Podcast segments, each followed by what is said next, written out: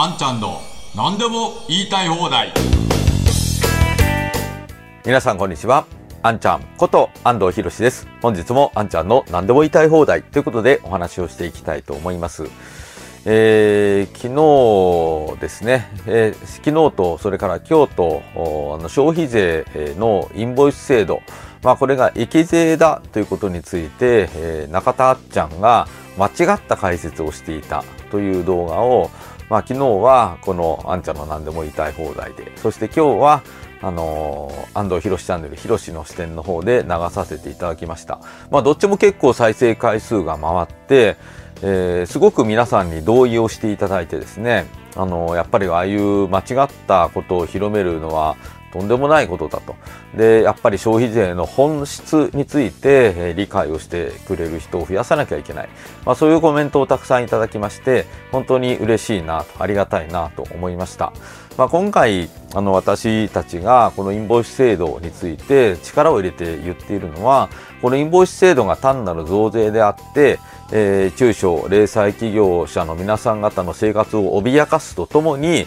これが結果的には物価が上がるという効果をもたらして日本経済にマイナスの影響を与えると。まあこういうインボイスということに対しての問題提起もさることながら、まあこのインボイス制度に注目をされることによって、えー、なかなか理解をされることがなかった消費税の本質について、えー、ぜひ目を向けていただきたいと。まあそういう思いもあって、今インボイス制度についてのいろんな発信をしてるんですね。で、やはり、あの、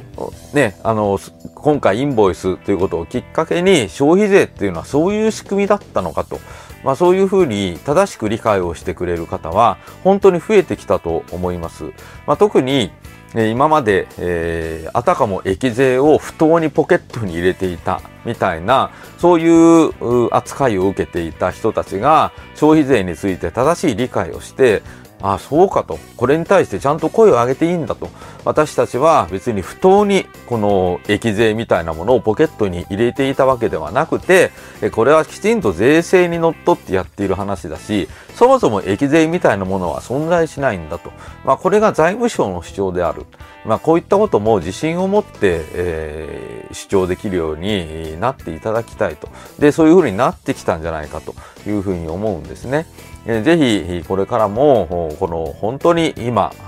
強い権力によってですね、その生きてまさに生きていく生きていく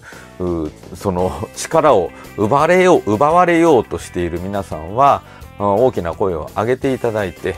決して皆さん方はズルをして、え税金をポケットに入れていたわけではなくて今までやはり弱者保護という立場で守られて、守られてきた。で、俺たちをもっと守れって声高に言うっていうのは、そういう、必要はないかもしれないけれども、まあ、こんなとんでもない増税だっていうことを広く世間の人に知っていただいてですね、えー、そしてこのインボイス制度を阻止することによって、えー、消費税というものがいかに日本経済に悪影響を与えているかと。まあ、そういうことについて広く広めていく。まあ、そういう力をみんなで、合わせて、えー、そして今の日本経済全体を停滞させて日本人全員を不幸に陥れているこの消費税というものの廃止に向けて、えー、力を合わせていきたいと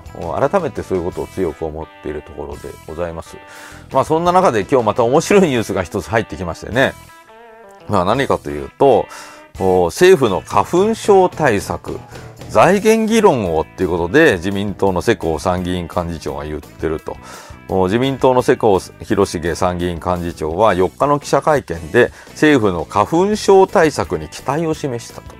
ね、花粉症の医療費は相当かかっているし、生産性を下げている面もあるだろう。財源の問題をしっかり議論してほしいと語ったということで、まあなんかおかしいなと思ったんですよ。岸田さんが3日の参議院の決算委員会で花粉症についてもはや日本の社会問題と言っていいような問題だと指摘したと。なんか急にこの花粉症が社会問題だみたいな答弁をしていて、いや、これどういうことなのかなと思って私もちょっと驚いて、いや、これの発言の真意がよくわからないなと思っていたんですけれども、増税したかったんですかみたいな話ですよね。えー、花粉症のための、なんだろう、えー、アベノマスクじゃない岸田マスクを作るとか、なんかわけのわからんことですけれども、まあこれ別に花粉症対策に力を入れるっていうのはいいと思いますよ。別にね。それは政府として、えー、確かに花粉症の患者の方多いですから、それを政府として国策と国策としてやるのは、あそれはもうどんどんやったらいいと思います。でも財源は別に国債でいいわけですから、財源問題をとか言ってまた増税ですかみたいな話にしたらもう国民負担率をどんどん上げていくとまあそういう話になりますんで、また日本経済をどん底に陥れるつもりですかと。まあそういうことになっていきますよね。で、これ結局、消費税の話ともこれ繋がってくるわけですよ。消費税がなんで導入されているか。今はもう社会保障の財源に充てるために消費税が必要な必要なんだと。まあこれも後付けの理由だし、そもそも嘘なんですけれども、まあ一応みんなそれで、えー、国民は納得してるわけですよね。社会保障がこれから高齢者が増えてきて大変になる。だから財源として消費税が必要だ。まあそこそういう組み合わせでみんな納得をして増税にも賛成してきたわけですよ。でもそもそも財源は国債でいいわけですから国はお金が作れるというそのそういうものすごい能力を持っているわけでそのその能力をちゃんと使っていないということがそもそもな大きな問題なわけです。なのでまあ今回この花粉症対策のための財源をとか言って言ってまた増税をするんですかっていうのはそもそもこの発想が間違っている。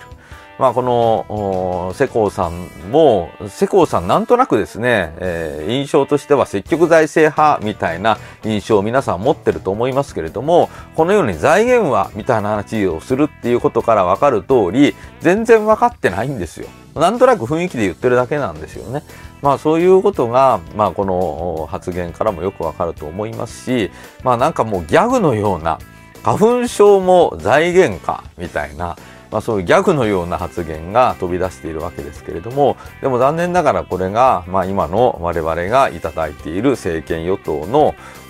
レベルという話なんですね。なので我々は国民主権の国ですから国民で声を上げて何を言ってるんだとなんてそんなまぬけなこと言ってるんだとそういうことをきちんと指摘を指摘をしていくと、まあ、そういう健全な民主主義の社会を皆さんと共に作っていきたいと思います。はい。ということで、本日もご覧くださいましてありがとうございました。ぜひ皆さん、チャンネル登録と高評価、そして通知設定をよろしくお願いいたします。それでは、あんちゃんの何でも言いたい放題、また次回お会いいたしましょう。ありがとうございました。